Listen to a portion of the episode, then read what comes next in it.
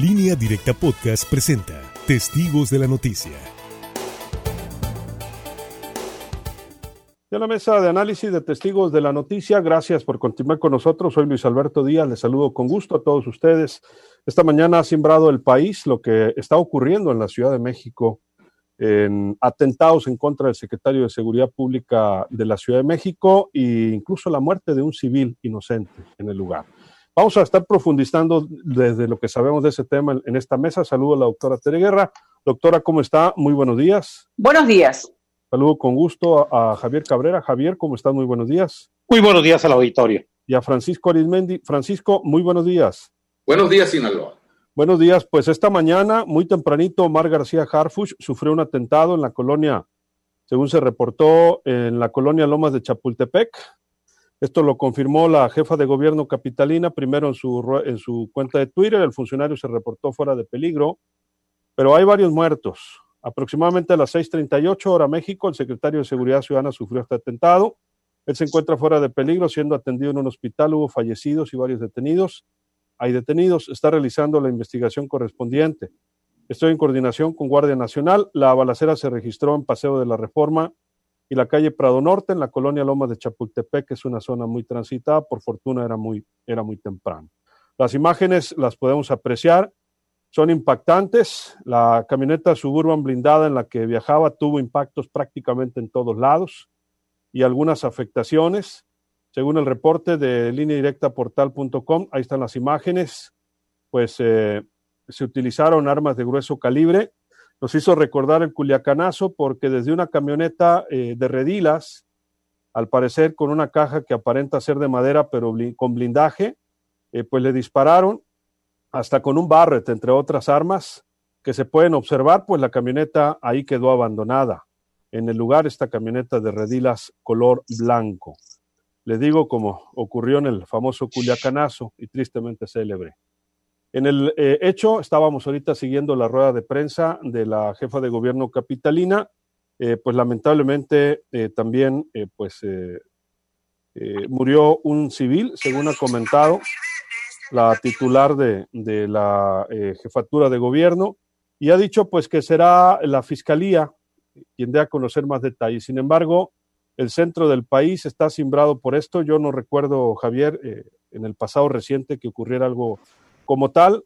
Le cuestionaron a la, a la gobernadora de la Ciudad de México si quiénes habían sido. Eh, le cuestionaron que había versiones de que era el, el, cártel Jalisco Nueva Generación con más de 30 personas armadas. Ella dijo que pues había versiones, pero que será la fiscalía quien dé a conocer. Le cuestionaron si ha recibido amenazas. Ella o su equipo dijo que no, si iba a incrementar su seguridad, dijo que iba a mantener su seguridad, así como la tenía, pero esto pues ha simbrado a, la capital de nuestro país. Javier. Mira, desde hace ya varios eh, sexenios se ha habido, se ha dicho que en la Ciudad de México los grupos delictivos comenzaron a invadir, sobre todo la delincuencia organizada. Muchas veces se negó que esto estuviera sucediendo, sin embargo, si vemos la escalada de violencia que se ha desatado en la Ciudad de México, donde han sido asesinados varios jefes policíacos, no del nivel de hoy del secretario de Seguridad Pública, el caso de Omar García, pero sí varios comandantes y jefes, sobre todo de la policía, de las corporaciones federales dedicadas al combate a la delincuencia. Se ha dicho que el aeropuerto de la Ciudad de México es una de las zonas donde más se mueve droga, sobre todo se importa droga de Colombia o de otros países, y que es, es una verdadera guerra que se ha desatado en la Ciudad de México y el Estado de México. Se ha negado o se ha insistido que esto no ha sucedido, sin embargo, hoy por el nivel de ataque que se dio, el tipo de armas que se dio, las estrategias y la técnica que se utilizó, pues esto te dice que es la delincuencia organizada. Omar García es hijo del legendario Javier García Paniagua, es un viejo policía del sistema que fue director de la, Dirección Federal de Seguridad, personaje muy conocido, es muy joven, él tiene muy poco tiempo en el cargo, y bueno, pues el número de detonaciones que se ven y se ven, incluso las imágenes y los videos, es impactante, ¿no? Casi quedó de, de semidestruida su unidad a pesar del blindaje que tenía. Yo creo que las autoridades federales, sobre todo por este ataque, es donde es el asiento de los poderes de este país, es un mensaje bastante preocupante. Y ayer lo decíamos, el nivel de la violencia que se ha desatado en varias partes del territorio mexicano es preocupante. Y las reacciones que vemos muy tranquilas del gobierno federal, con muertos en Sinaloa, 16 muertos, en Oaxaca 15, en Michoacán, en Guerrero, en Tamaulipas, en Baja California, pues es un largo historial de número de personas asesinadas y de actos de violencia que es un reto hacia la autoridad. Algo tendrá que hacer y yo creo que este mensaje que se dio hoy en la Ciudad de México debe preocupar a la jefa de gobierno y al gobierno federal tendrán que asumir estrategias y combatir con mayor dureza a los grupos delictivos, porque esto sí es preocupante, es una zona muy exclusiva de la Ciudad de México, la Loma de Chapultepec, una zona pues de alta plusvalía, en la zona más bonita de la Ciudad de México, donde vive la mayoría de la gente que tiene poder económico. El problema, este ataque se produjo muy temprano, pero a las 6 de la mañana ya hay bastante movimiento en la Ciudad de México. Bueno, pues se dice que ya hay 12 personas detenidas, veremos si estas personas están vinculadas directamente contra este ataque. Hay dos policías muertos y una mujer civil de 27 años que viajaba en un auto con su esposo y sus hijas en el lugar y lamentablemente perdió la vida. Hoy el presidente lamentó estos hechos, también López Obrador en su mañanera y el secretario Durazo dijo que habría sido un atentado cobarde. Doctora Guerra. La verdad es que preocupa, es un hecho, yo veo el desafío es directamente al gobierno federal, que recuerde, cuando llega el PRD al gobierno del Distrito Federal, estamos hablando de 1997, parte de lo que se tuvo que ir erradicando y que no logró totalmente erradicarse era el tema de la corrupción en las policías. Pero no recuerdo en las últimas décadas que haya acontecido un desafío así tan directo al gobierno federal para que en el centro del país, en la capital del país, se rete de esa manera a las autoridades. Sí ha habido atentados contra policías, pero contra un secretario de seguridad eh, de, de esa capital del país no recuerdo que haya acontecido. Esto, insisto, es un desafío, sí, al gobierno de Claudia Sheinbaum, pero es también un desafío al gobierno de Andrés Manuel López Obrador. Creo que había muchas muestras de cómo la violencia estaba desbordada a lo largo y ancho del país. El día de ayer comentábamos el caso de Sinaloa, donde en la comunidad de Tepuche se contabilizaban 16 víctimas. Hace unos días se contabilizaron 15 víctimas en Oaxaca. Si contabilizamos las víctimas de Guerrero, de Michoacán, de Guanajuato, está esparcida la violencia a lo largo y ancho del país. Son excepciones, afortunadamente, para algunas entidades que han podido mantener una relativa tranquilidad, pero el grueso de los estados del país están convulsionados por el tema de la narcoviolencia.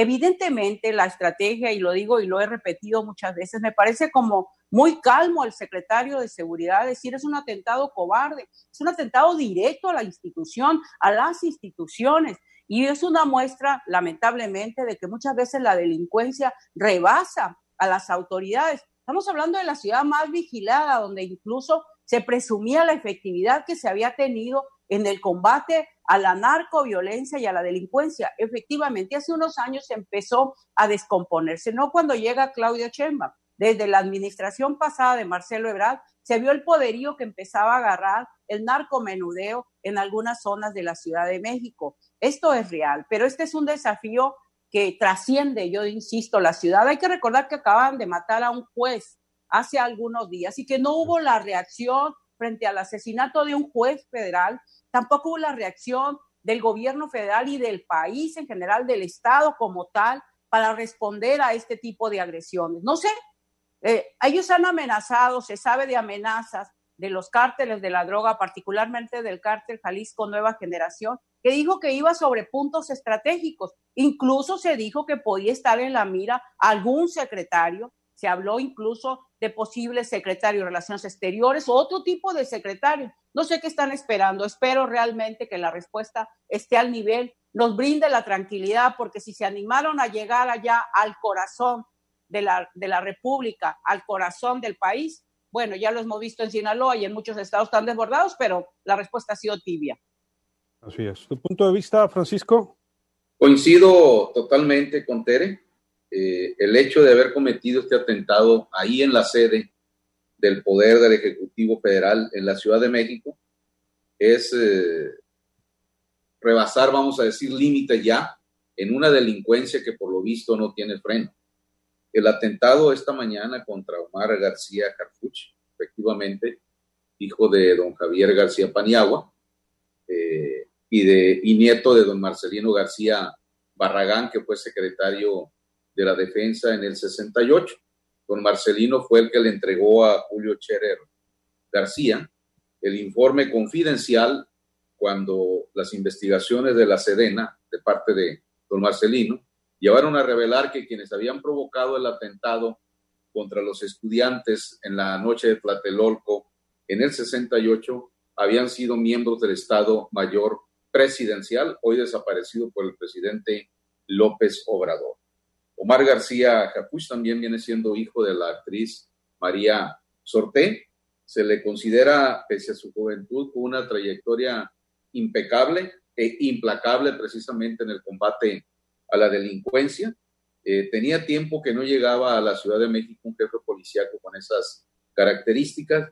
Por lo tanto, los intereses que se tocaron o que estaba tocando Omar García, pues tuvo esta reacción eh, verdaderamente terrorífica en este amanecer allá en la Ciudad de México, que cuando no es un temblor es otra cosa, y por lo tanto, como nunca, las autoridades del gobierno federal están obligadas a esclarecer rápidamente este atentado, quién fue, cuál fue el origen, porque si no se pone en riesgo también, como lo decía Tere, pues eh, la estructura del propio gobierno, del propio de otros miembros del, del gabinete federal.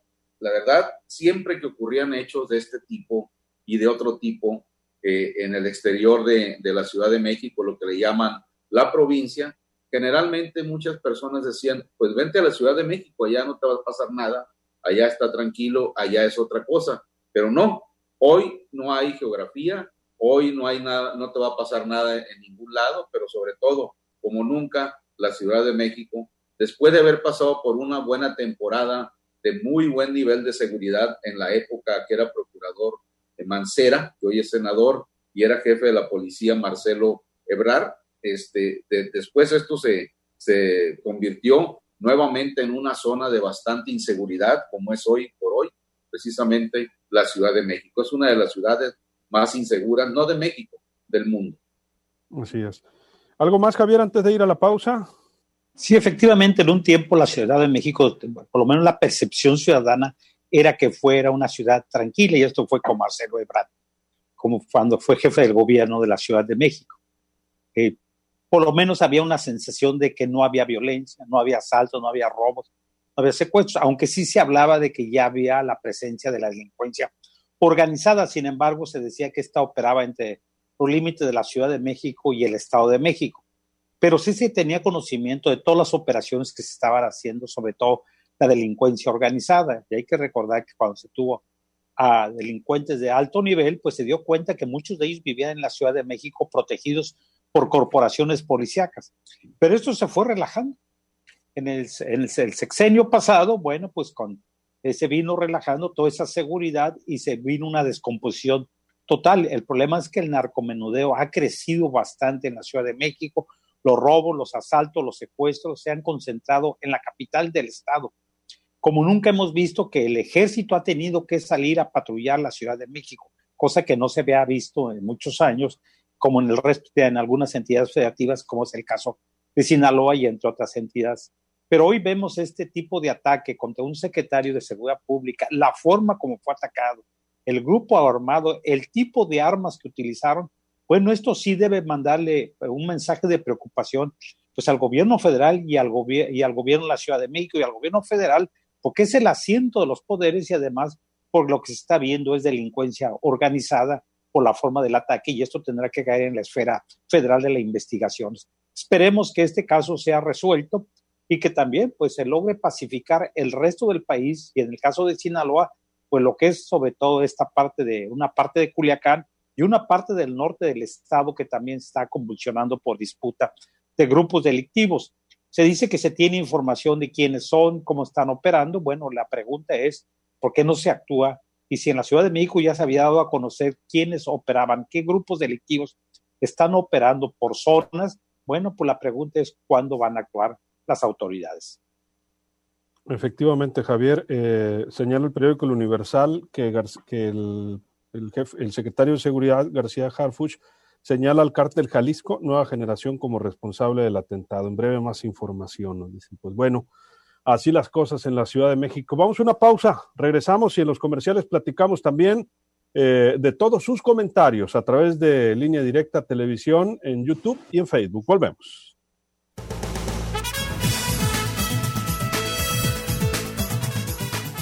Luis Alberto Díaz, en línea directa.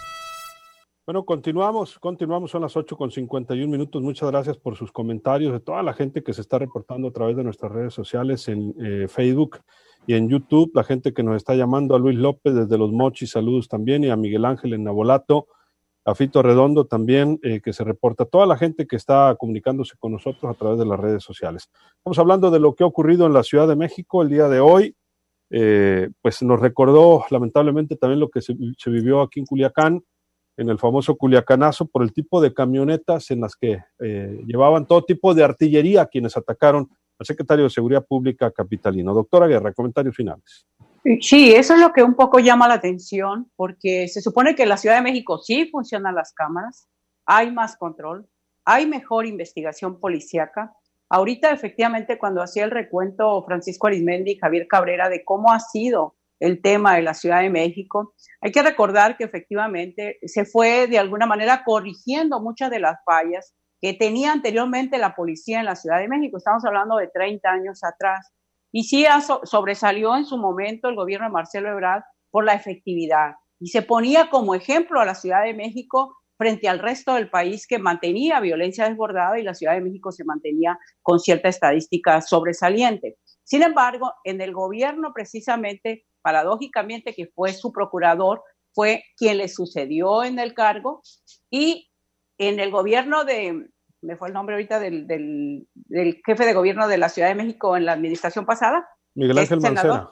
en el gobierno de Mancera, eh, en el gobierno de Mancera, quien fue procurador con Marcelo Ebrard, se descompuso completamente el tema del narcomenudeo. Cuando fue procurador funcionó bien, cuando fue jefe de gobierno todo descompuesto. Pero este atentado suena más a un tema de cárteles de la droga que tienen incidencia nacional, no tanto como un tema de índole regional. Y eso es lo que llama la atención. Llama la atención efectivamente que hayan ido al corazón de la Ciudad de México. Claro, sin dudas porque están golpeando, están tocando intereses de ese grupo, lo, lo han estado de alguna manera, pudiéramos decir, acorralando. Hay acción del Estado en ese sentido, pero vemos el escenario nacional y en el escenario nacional las condiciones son muy complicadas, más allá de la Ciudad de México. Este es un reto que puede explicarse como una desesperación de un determinado grupo. Pero ¿cómo explicamos el accionar aquí en Sinaloa, donde la verdad son decenas de muertos? ¿Cómo explicamos el tema de Oaxaca, el tema de Guerrero, el tema de Guanajuato, el tema de Tamaulipas y así podemos ir contando. Entonces, más allá del tema de la Ciudad de México, está la violencia, la narcoviolencia desbordada en el país y eso debiese llevar al gobierno federal a hacer una revisión de cuál ha sido la estrategia y en dónde están los puntos débiles y en dónde tiene que corregirse la estrategia, porque hasta ahorita lo que se ve es que crear la Guardia Nacional no ha sido el freno necesario. Por cierto, llama la atención en el caso de Tepuche cómo la gente denuncia que llamó a línea de emergencia y nunca llegó la policía a responderles. Además llama la atención, muchos de los elementos de la Guardia Nacional son de fuera, no conocen ni el territorio. Y no digo no, en la Ciudad de México seguramente sí lo deben de conocer, pero en la sierra de muchos estados no lo conocen, la delincuencia les lleva ventaja lamentablemente. Está desbordada la violencia en el país y el número de muertos que ha tenido México en los últimos meses lo confirma. Francisco, tu comentario final. Efectivamente, lo de esta mañana no es cosa menor, independientemente de la trayectoria y la personalidad del secretario de Ciudad Pública de la Ciudad de México. Ahí está la sede del Poder Federal. Eh, luego, la jefa eh, de gobierno es una de las personas más cercanas política y afectivamente con el presidente López Obrador. Eh, de acuerdo a, la Constitución, corresponde al presidente de la República designar al jefe de la policía en la capital del país, en este caso en la Ciudad de México. pero generalmente siempre el presidente en funciones le da su aval a la propuesta que le haga el jefe o la jefa de gobierno y en su época lo que era el regente del pasado Distrito Federal. Por lo tanto, eh, por bien del Estado mexicano y sobre todo por bien de los habitantes de la Ciudad de México y por qué no decirlo de este país, ya si no esclarecen total y absolutamente este atentado, entonces, ¿qué señal se le va a enviar precisamente a los mexicanos? Hay trascendido de que presuntamente el propio secretario eh, Omar García Cartuch, pues acaba presuntamente de ventilar de que él responsabiliza al cartel Jalisco Nueva Generación de este atentado, insisto, presuntamente, porque la verdad muchas veces corren versiones que al final resultan falsas. Así es, eh, pues lo, publicó un, adelanto de la información el periódico El Universal, vamos a ver si, si pasan la nota completa eh, justamente. Vamos a comentarios finales, eh, Javier Cabrera. Pues preocupante, ¿no? Independientemente de cuál pudiera ser el grupo delictivo que esté tras este atentado, es un mensaje bastante preocupante. Esto quiere decir que ya hay una disputa por el control de la Ciudad de México, donde está el asiento de los poderes y donde, bueno, pues pudiera librarse ahí alguna disputa entre los grupos delictivos por el control de la capital del país. Yo creo que aquí el gobierno federal y el gobierno de la Ciudad de México están obligados a esclarecer este atentado contra Omar García que hoy se dio, pues de una forma bastante agresiva y con el tipo de armas. Y la pregunta es, si este tipo de armas, ¿quién, quién las dota?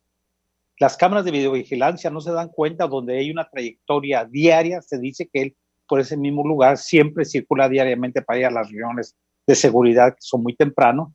Pues la pregunta es, ¿y la seguridad que tiene el secretario de Seguridad Pública que no se dan cuenta de que pues, le atendieron una emboscada?